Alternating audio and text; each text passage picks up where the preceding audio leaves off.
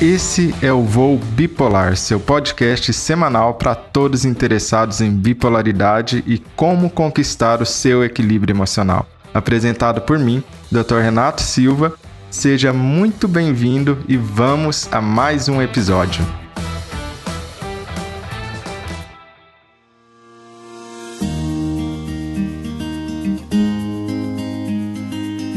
Olá, sejam muito bem-vindos e já começar te falando que nós estamos abordando em detalhes, com nuances, com profundidade o sono e todas as questões que estão relacionadas ao sono. Afinal de contas, o problema com sono é algo extremamente comum e infelizmente está se tornando cada vez mais comum dentro da nossa sociedade. Então, provavelmente você já teve algum problema de sono ou conhece alguém que teve algum problema com sono ao longo aí da sua jornada, ao longo do seu tempo. Tá bom? E hoje nós vamos conversar sobre um assunto muito interessante, que é qual tipo de substância que atrapalha ou até melhora o seu sono. E nós vamos começar essa conversa, que é uma conversa que vai demorar aí provavelmente algumas lives para a gente ver, falando sobre as duas principais substâncias que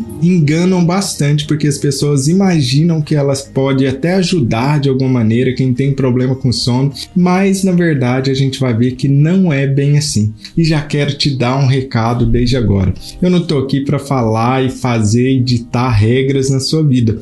Você, como adulto, pode fazer o que você quiser e você pode tomar a decisão que você quiser na sua vida.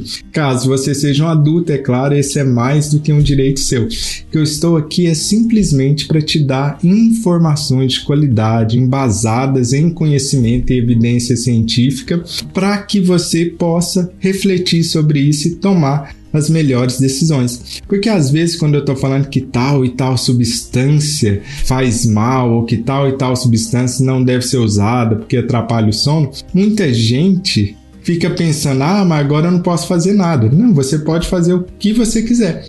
O que eu estou aqui é para te dar informações de qualidade para que você tome melhores decisões para você, para sua saúde física, para sua saúde mental e, consequentemente, até mesmo para toda a sua família. Afinal de contas, o estado que você se encontra, o estado, bem-estar ou não que você se encontra, influencia diretamente nas pessoas que você ama ou nos seus familiares. Por isso, a decisão é totalmente sua, eu só estou aqui para te embasar de conhecimento sobre isso. E nós vamos começar com uma substância extremamente comum e que tem tudo a ver com sono. Nós vamos falar sobre uma substância chamada cafeína. E quem não ama uma cafeína, quem não gosta de uma cafeína, e observa que eu estou falando cafeína e não café. Existe uma grande diferença que a gente vai ver aqui. E olha, esse amor que existe entre a humanidade e a cafeína não é de agora, não é do nosso ano, não é do nosso século. Para falar a verdade, não é apenas nem do nosso milênio. A cafeína já era consumida pelos seres humanos há mais de 5 mil anos atrás. Um dos primeiros registros que a gente tem de consumo de cafeína foi através do chá na China, há mais de 5 mil anos atrás. Os chineses, naquela época, 5 milênios, hein, já consumiam cafeína que está no chá. E a tal da cafeína, caso você não conheça, é algo extremamente comum na natureza. Existem literalmente milhares de plantas e espécies de plantas diferentes que possuem cafeína. Essa cafeína, a teoria que ela existe nas plantas é que provavelmente ela fica, ela dá um saborzinho, ela dá uma atração a mais para que os insetos vão lá na planta que contém cafeína e polinizem depois. Isso quer dizer que ter cafeína provavelmente é uma adaptação evolutiva de determinadas plantas para ficarem mais atraentes para os insetos que vão passando de plantinha em plantinha e polinizando. Então é como se fosse uma vantagem evolutiva muito comum no reino vegetal, no reino das plantas. Mas a gente costuma consumir cafeína muito mais pelo nosso famoso grão de café. Apesar dele não ser o único local que você vai encontrar cafeína, o grão de café é a forma mais expandida assim na nossa sociedade, mais difundida na nossa sociedade, onde que todo mundo já está acostumado, ou pelo menos experimentou uma vez ou outra. Mas eu já quero te alertar desde agora: cafeína não é só no café. Quando eu estiver falando de cafeína, por favor, já pense em as diversas fontes que existem. Primeiro, vamos lembrar do energético. Não só o Red Bull, como qualquer outro energético, contém muita cafeína. E na verdade, se você pegar uma latinha de Red Bull, vai ser algo em torno de 80 miligramas. Chás, como eu terminei de te falar, o chá que era feito lá na China contém cafeína. Não são todos os chás que contêm cafeína, mas em geral, chá verde, em geral, aquele chá preto contém sim cafeína. Chocolate contém também cafeína. Com um detalhe: chocolate branco não tem cafeína. E quanto mais o chocolate fica pretinho, mais ele contém cafeína. Essa é uma regra geral, é claro, mas é uma regra pela qual você pode se guiar. Chocolate branco não tem cafeína, e quanto mais preto, quanto mais escuro o chocolate, mais cafeína ele tem. Além desses, a gente tem o famoso chimarrão, que o pessoal gosta demais de tomar lá no sul do nosso país, na Argentina, no Uruguai, que também contém bastante cafeína. Não tanto quanto um copo de café, mas contém. Além disso, outras fontes pouco conhecidas de cafeína, mas que estão no nosso dia a dia. Pré-treino de academia muito frequentemente possui cafeína e uma fonte de cafeína muito disfarçada são medicamentos, principalmente medicamentos para dor de cabeça. Pela propriedade analgésica rápida da cafeína, muitos laboratórios farmacêuticos acabam colocando cafeína lá dentro do remédio. Mas a gente vai ver que apesar de a cafeína causar um alívio rápido da dor, ou um alívio mais rápido da dor, ela também cronifica essa dor. Então acaba que não é um bom negócio esse tal de cafeína no remédio. Mas observe todas essas fontes que eu estou te falando de cafeína.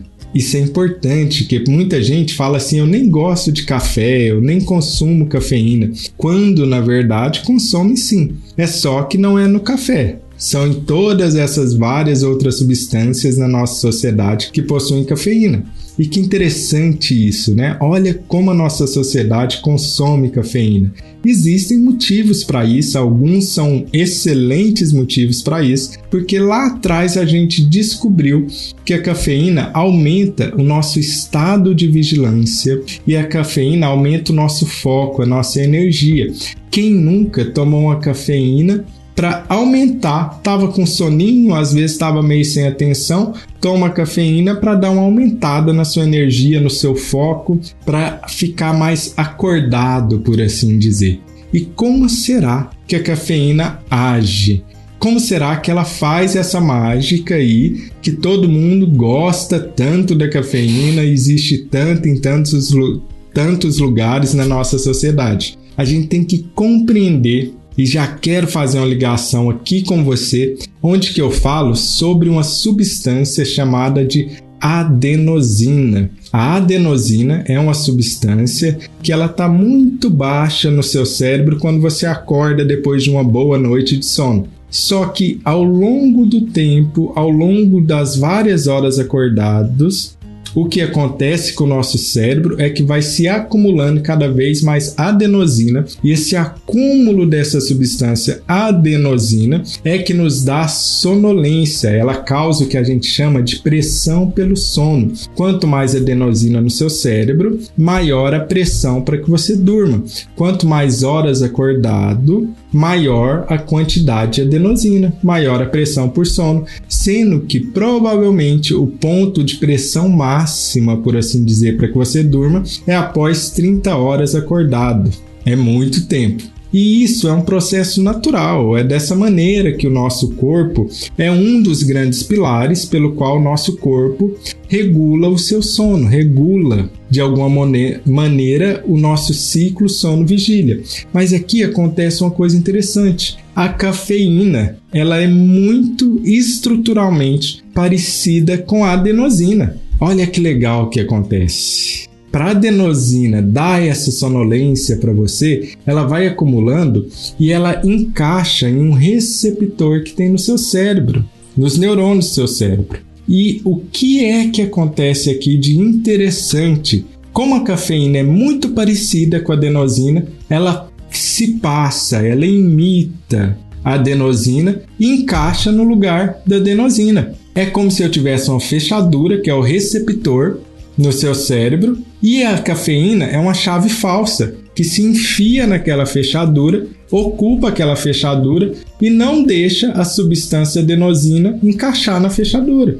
É isso que a cafeína faz. É por isso que quando você toma cafeína, você se sente mais desperto, porque ela está ocupando o lugar que seria da substância adenosina. Interessante isso, né? Muito interessante esse mecanismo. Isso explica por que, que as pessoas, quando tomam uma cafeína, ficam mais despertas. É simplesmente porque aquela pressão de sono causada pela adenosina, agora a cafeína está lá ocupando o lugar.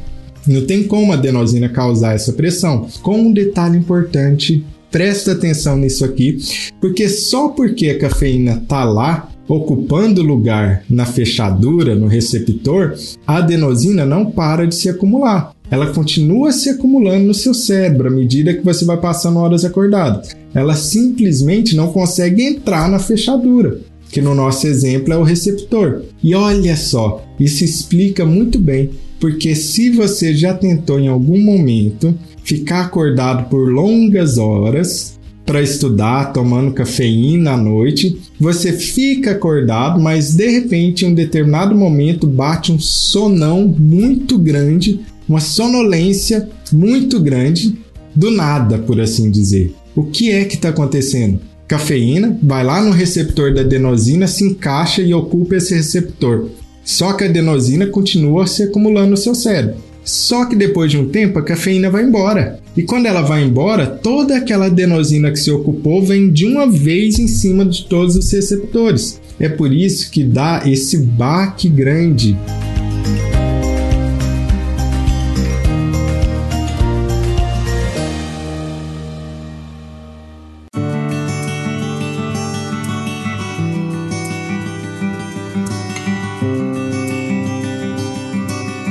Então, agora que você descobriu por que é que você tem esse baque de sono logo após depois de algum tempo que utilizou cafeína, vamos descobrir quanto tempo é isso, porque isso é algo interessante. Você já está aprendendo a história da cafeína, você está aprendendo qual a função e como ela funciona no nosso cérebro, mas agora a dúvida é: durante quanto tempo a cafeína faz o seu efeito no nosso cérebro? É uma dúvida muito pertinente. Quanto tempo que isso dura? Algumas pessoas aqui vão falar: ah, dura umas 3 horas, ah, dura meia hora, para mim dura 10 horas e por aí vai.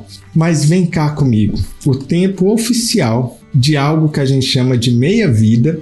Meia-vida é basicamente uma medida que significa quanto tempo demora, quanto tempo demora para que a cafeína caia pela metade no seu sangue. A resposta é 7 horas em média. Veja bem, quando eu falo 7 horas, nós estamos falando de seres humanos. Tem gente que vai ser menos, tem gente que vai ser mais. Isso tem a ver com variações genéticas de como o seu corpo metaboliza a cafeína. Mas vamos colocar a média para a maioria das pessoas a cafeína vai demorar 7 horas e guarda esse número porque esse número é muito importante para gente, porque vai definir uma dica prática de como utilizar corretamente cafeína.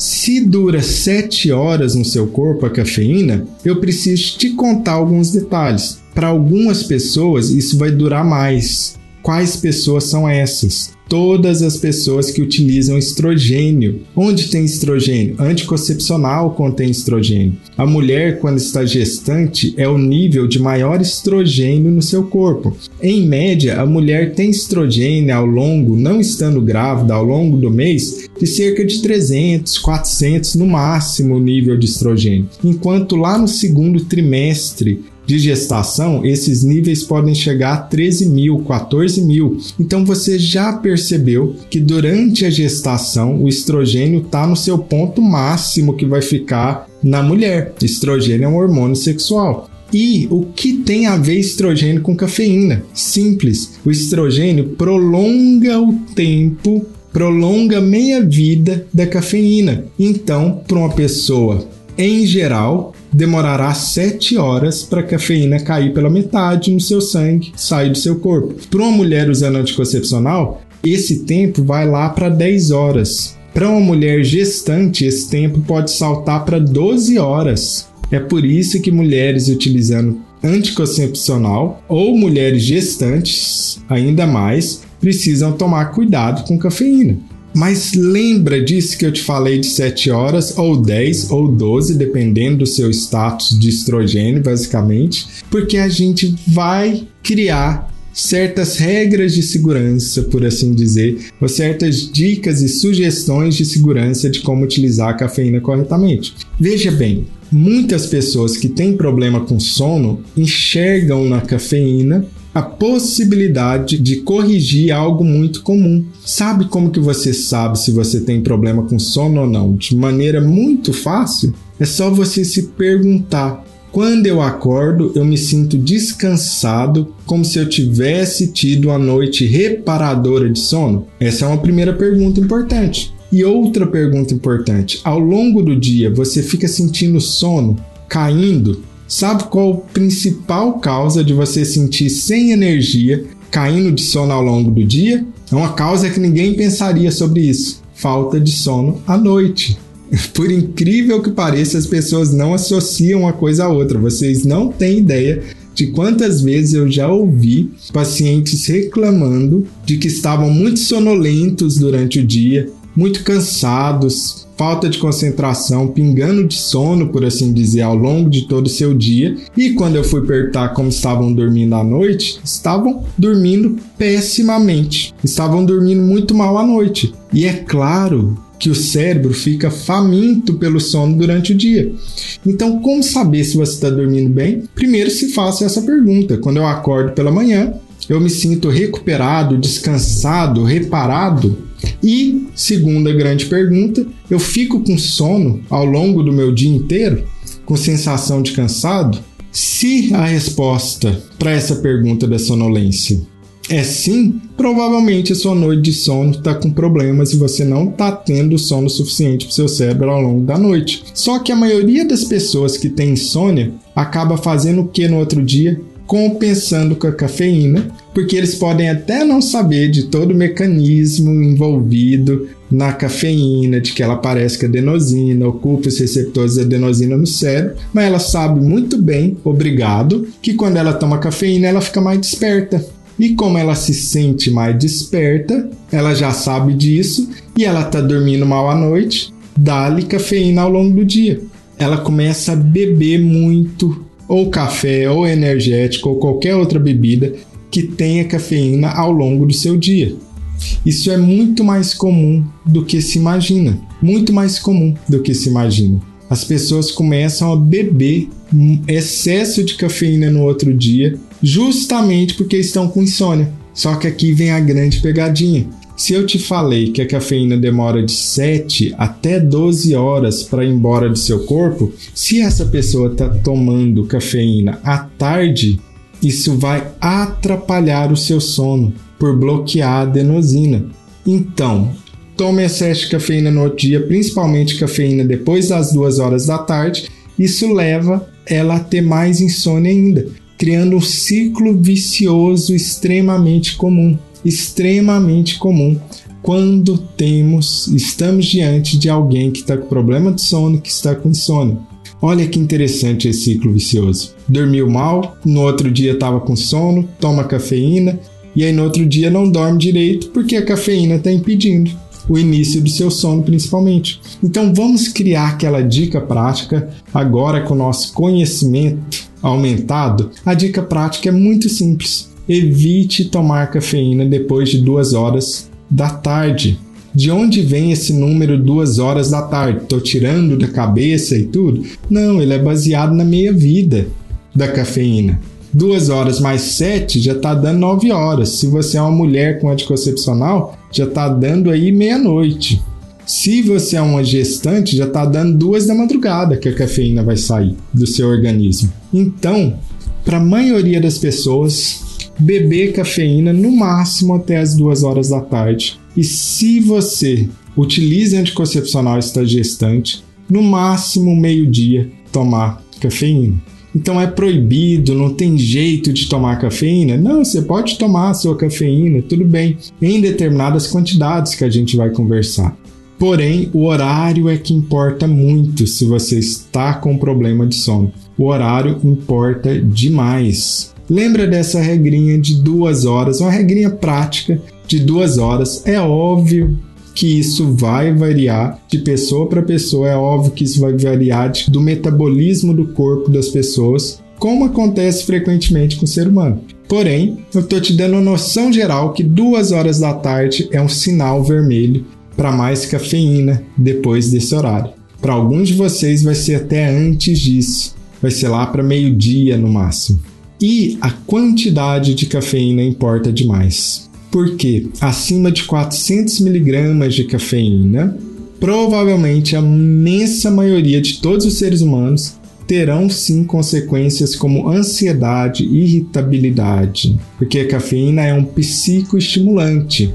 Acima de 400 miligramas vai dar problema na imensa maioria das pessoas, não ser aquelas pessoas que tenham mutação genética que metabolizam muito rapidamente a cafeína. Essas pessoas existem, mas são exceção. A gente está falando da média das pessoas. 400 miligramas é muita coisa. Renato, o que é 400 miligramas de cafeína? Um Red Bull tem, por exemplo, 80 miligramas. Então, 5 Red Bull provavelmente causarão em você até mesmo crise de pânico, ansiedade, irritabilidade e até sensação de ansiedade na maioria das vezes, abaixo de 100 miligramas. O que é 100 miligramas de cafeína? Pensa que uma, uma xícara de espresso, por exemplo, de café, tem cerca de 35, 40. Uma latinha de Coca-Cola tem cerca ali de 40, 35 miligramas de cafeína, porque sim, na Coca-Cola tem cafeína também.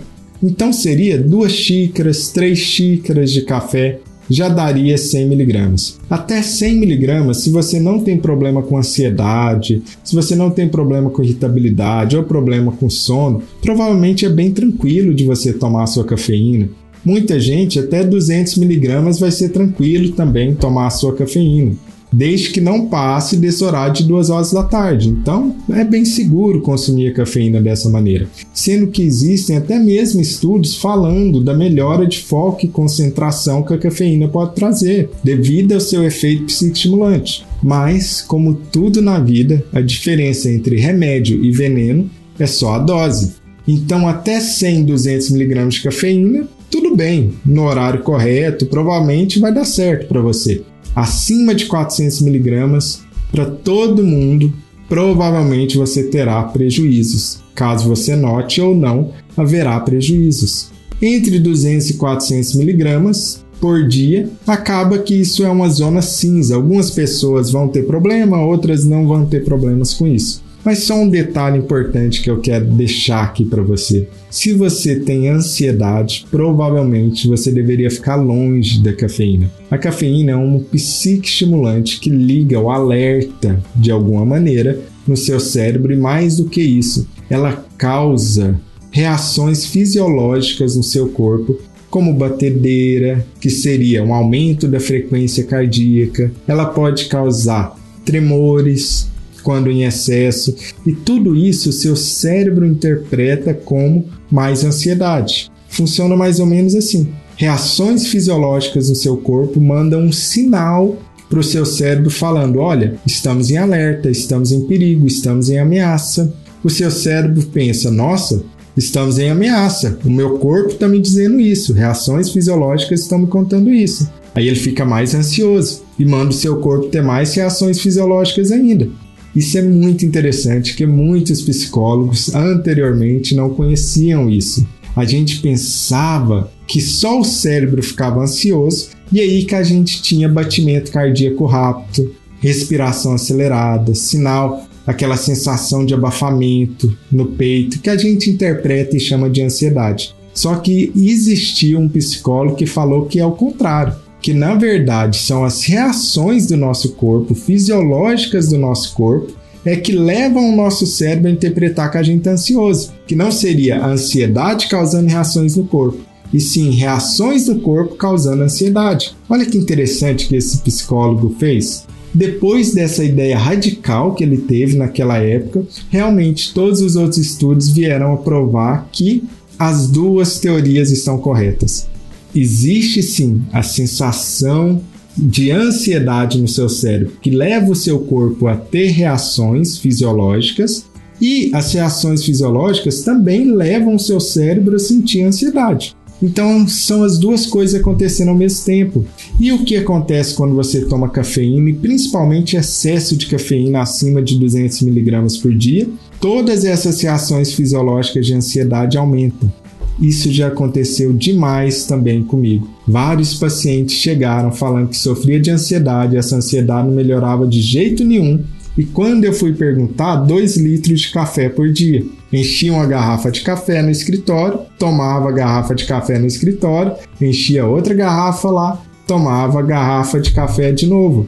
2 litros. Calcula quanto de cafeína tem 2 litros de café Logo, é impossível, se a pessoa é um ser humano e tem um corpo, 2 litros de café irão levar o seu corpo a ter reações fisiológicas. Aumento da frequência cardíaca, aumento da frequência respiratória, tremores na mão, porque esse é o esperado que a cafeína causa no seu corpo, é um psicoestimulante. E é óbvio, a pessoa, o cérebro da pessoa interpretava isso como ansiedade, ficava cada vez mais ansiosa.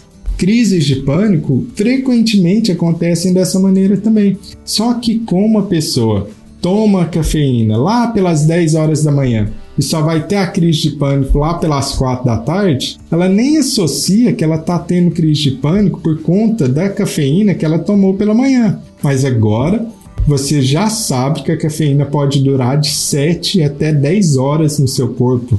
Então, se você tem problema com ansiedade, principalmente se você tem crise de pânico, evite a cafeína. Evite a cafeína. Ou consuma cafeína se você quer muito, menos de 100 mg ao dia, sempre na parte da manhã, antes de meio-dia, no mais tardar duas horas da tarde. É um passo essencial para você melhorar da ansiedade e para você melhorar de crise de pânico. Nem pense em tratar a ansiedade, em tratar a crise de pânico sem tirar a cafeína ou reduzir a cafeína. E quando eu falo em tirar a cafeína, se é essa decisão que você tem, porque você está com problema com sono, porque você está com ansiedade, porque está crise de pânico, porque está mais irritado, se você tentar retirar a cafeína de uma hora para outra, você vai logo perceber que você tem uma dor de cabeça, náusea, enjoo no outro dia. Existe uma abstinência para retirar a cafeína se você toma cafeína muito tempo. E não é uma abstinência agradável, pelo contrário. Quem já tentou tirar a cafeína de um dia para o outro percebe logo a dor de cabeça, que é um sinal claro de abstinência, bem clássico de abstinência à cafeína, além de outros incômodos físicos. Para evitar isso, o indicado é que você reduza a cafeína pouco a pouco. Por exemplo, se a pessoa toma 6 xícaras de café por dia e ela decidiu que ela vai retirar o café, ela está tomando 6 xícaras, provavelmente é uma boa ideia ela passar a tomar 5 xícaras de café normal e uma xícara de café descafeinado. O café descafeinado, ele até tem um pouquinho de cafeína, mas é muito pouco em geral desprezível. Então o que que essa pessoa faz? Durante uma semana ela fica 5 xícaras de café normal e uma xícara de descafeinado. Na outra semana ela passa para 4 xícaras de café normal duas xícaras de descafeinado. Na outra, três normal, três descafeinado. E assim vai. Ela vai acrescentando descafeinado e retirando o café normal.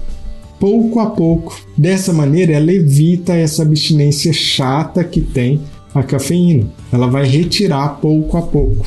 É uma das formas de reduzir a cafeína, porque retirar de um dia para o outro pode dar problema, pode ser bem desagradável. Caso você decida, depois de ver isso e da gente conversar, que seria uma boa ideia mudar o seu hábito de consumo da cafeína, principalmente reduzindo para menos de 100 mg por dia e não tomando após meia-noite, principalmente e especialmente se você tem ansiedade, crise de pânico ou problema com sono. Essa é a nossa primeira substância que nós vamos conversar sobre o sono que tem a ver, que é muito utilizado no nosso cotidiano e tem tudo a ver com o seu sono.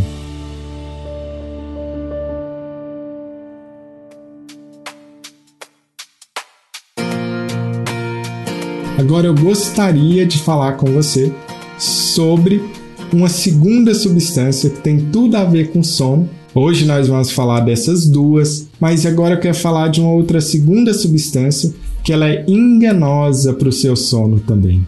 Essa substância é o álcool. O álcool é muito utilizado por pessoas com problema para dormir e tem um motivo para isso. O álcool ele pode induzir o seu sono. Então, para aquela pessoa que está sofrendo de insônia, principalmente com aquela insônia de dificuldade de pegar no sono, de iniciar o sono, pode parecer uma boa ideia para ela tomar álcool principalmente à noite, obviamente, para induzir o sono e cair no sono mais rápido. Quantas pessoas você conhece que utilizam álcool dessa maneira?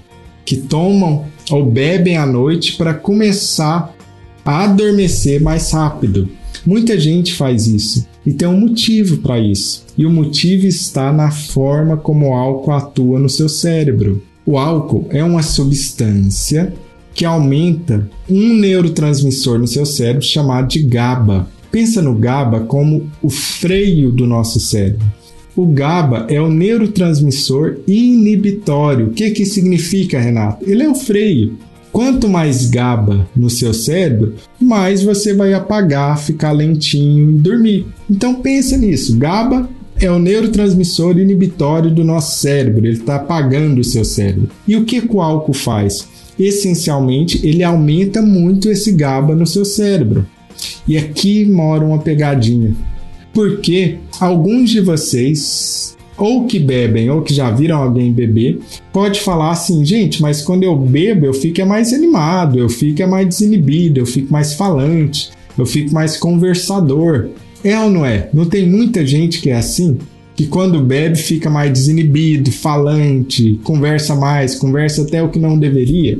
Como é então que eu estou te falando que a função do, do álcool é aumentar o GABA, que é um inibidor no seu cérebro? Que é que vem a pegadinha que eu preciso que você compreenda. O álcool, quando ele entra no seu cérebro, ele não vai apagar o seu cérebro todo de uma vez. Não ele vai apagando parte por parte do seu cérebro. E a primeira parte que o álcool apaga, por assim dizer, é o córtex pré-frontal, essa parte da frente do seu cérebro, se chama córtex pré-frontal. Essa parte da frente do seu cérebro é a parte responsável por julgamento crítico, pensamento abstrato, várias características da sua personalidade, inclusive o seu freio social. É aquela parte que fica julgando, Será que eu devo fazer isso? Eu acho que não. Não, isso pode ter várias consequências. Eu não vou fazer isso. Ah, o vestido da minha amiga tá péssimo. Será que eu viro e falo assim? Seu vestido tá horroroso. Meu Deus do céu, volta para casa para trocar o vestido. Aí o córtex pré-frontal fala: Nossa, não faz isso, porque se você falar isso, sua amiga vai ficar chateada, ela vai ficar magoada, não faça isso. Pessoas que não têm o seu córtex pré-frontal ativo, com certeza sairiam falando sem nenhum freio, sem nenhum filtro. Pessoas que têm o seu córtex pré-frontal funcionando inibem esse tipo de instinto. Qual que é a primeira parte que o álcool apaga e inibe? O córtex pré-frontal. É por isso que as pessoas às vezes ficam mais animadinhas, desinibidas, ficam mais corajosas, por assim dizer Por quê? Porque o álcool agora freou o freio do seu cérebro. O álcool agora apagou o freio do seu cérebro, que é o córtex pré-frontal. Mas aí, imagina que você continua bebendo álcool. Agora o álcool vai começar a apagar outras partes do seu cérebro. Agora você já está falando meio enrolado. Você pode falar meio pastoso. Por quê? Porque ele está apagando a região do seu cérebro responsável pela linguagem, pela coordenação motora. Você continua bebendo e agora você já está com reflexo lentificado. Você já está começando a se mover de maneira mais lenta. Você continua bebendo ainda mais e agora seu olho está fechando, você está caindo de sono na mesa. Por quê? Porque agora o cérebro começou a ir, o álcool começou a desligar até mesmo seu tronco cerebral. Percebeu que o caminho é o mesmo. O álcool está aumentando o neurotransmissor GABA, que é um neurotransmissor inibitório, que começa a desligar partes do seu cérebro, começando pelo córtex pré-frontal, vai desligando várias partes no seu cérebro até desligar o seu tronco cerebral que é a parte ali mais primitiva do nosso cérebro. Se a pessoa continua bebendo e bebendo, ela pode entrar em coma, porque vai desligando todo o cérebro inteiro. E alguns de vocês já devem ter ouvido falar que a pessoa pode entrar em coma respiratório de tanto beber. É porque finalmente, depois de beber muito, aí tem que beber muito, desliga o centro respiratório do nosso cérebro, que fica lá no tronco cerebral, e que automaticamente faz a gente respirar. Você não fica pensando, nossa, eu tenho que inspirar, depois expirar, inspirar e expirar. Não, essa é uma função automática do nosso corpo, independentemente da nossa consciência. E se a pessoa beber muito, muito álcool, é possível que desligue até mesmo essa parte tão essencial do nosso cérebro. Mas é claro que a maioria das pessoas não vai beber nessa quantidade. A maioria das pessoas vai beber ou para ter essa leve euforia, desinibição, ou para induzir o sono, para desligar o cérebro suficiente para cair no sono. É por isso que muita gente com insônia, durante o dia consome excesso de cafeína para se manter acordado e durante a noite toma álcool para cair no sono mais rápido. E pode até funcionar sim ao beber álcool para cair no sono mais rápido. E é aqui que vem a pegadinha. Funciona para cair no sono, porém, para iniciar o seu sono, porém, superficializa o seu sono e atrapalha uma fase muito importante do seu sono, que é a fase do sono REM. O álcool vai lá e atrapalha completamente o sono natural. É por isso que você acorda muito mais vezes à noite quando você bebe álcool. Você pode às vezes até não se lembrar que você acordou, mas se você coloca, e eu te garanto, se eu pego você, coloco você lá no laboratório com eletroencefalograma e você vai dormir depois de beber uns goles de álcool, seu sono está interrompido várias vezes ao longo do dia, da noite, desculpa, de sono, mas você não percebe. Aí quando eu te pergunto pela manhã, e aí, você acordou? Você fala, não, não acordei não.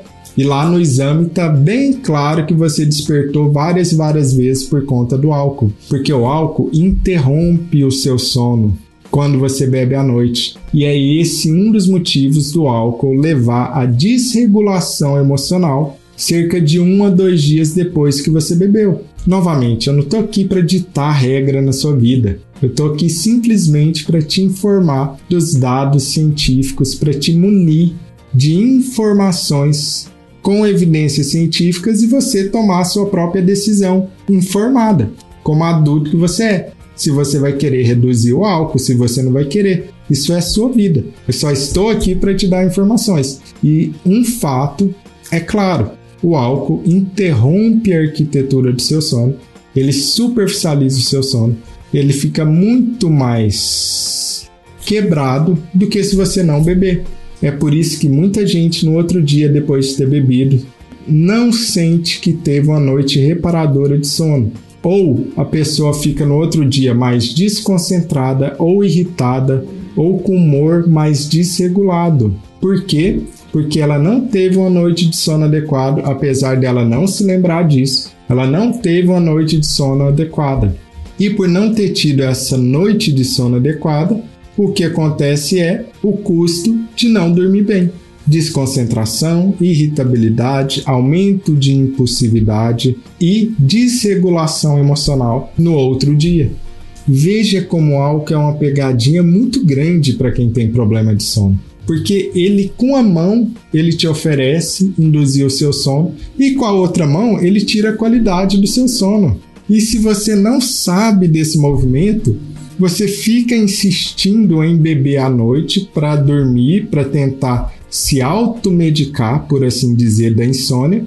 E é justamente por conta dessa tentativa de automedicação com álcool é que você está com problema com sono. É impossível para qualquer ser humano dormir bem com qualidade depois de ter bebido à noite. Não existe esse ser humano que consegue isso. É uma consequência natural do uso da substância. Hoje nós falamos sobre essas duas substâncias que têm tudo a ver com seu sono e que são as mais comuns de serem utilizadas cafeína e álcool. No nosso próximo encontro, nós vamos falar sobre melatonina. Será que esse hormônio aí é bom mesmo ou não é? Nós vamos falar sobre maconha. Muita gente usa maconha para induzir o sono. Pessoas com problema de sono podem recorrer a essa droga. A gente vai falar sobre medicamentos para indução do sono, como Zopidem, Clonazepam, Alprazolam por aí vai, medicamentos de maneira geral. E nós vamos falar também sobre um tipo de tratamento natural que pode ajudar e muito as pessoas com problema de sono. Então, se você quer aprender como dormir melhor e o que é que está interferindo no seu sono, a gente tem um encontro marcado, porque a vida emocional boa depende do sono. Não tem a culpa de dormir. A vida emocional regulada depende do sono e a saúde física depende do sono. Um forte abraço e até lá.